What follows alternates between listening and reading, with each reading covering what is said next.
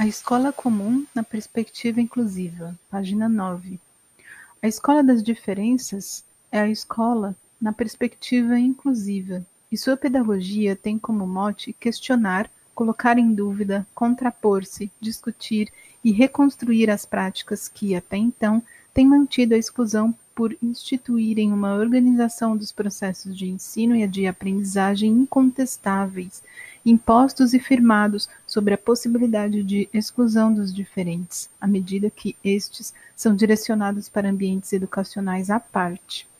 A escola comum se torna inclusiva quando reconhece as diferenças dos alunos diante do processo educativo e busca a participação e o progresso de todos, adotando novas práticas pedagógicas. Não é fácil e imediata a adoção dessas novas práticas, pois ela depende de mudanças que vão além da escola e da sala de aula. Para que essa escola possa se concretizar, é patente a necessidade de atualização e desenvolvimento de novos conceitos, assim como a redefinição e a aplicação de alternativas e práticas pedagógicas e educacionais compatíveis com a inclusão. O ensino para todos os alunos há que se distinguir pela sua qualidade. O desafio de fazê-lo acontecer nas salas de aula é uma tarefa a ser assumida por todos os que compõem um sistema educacional.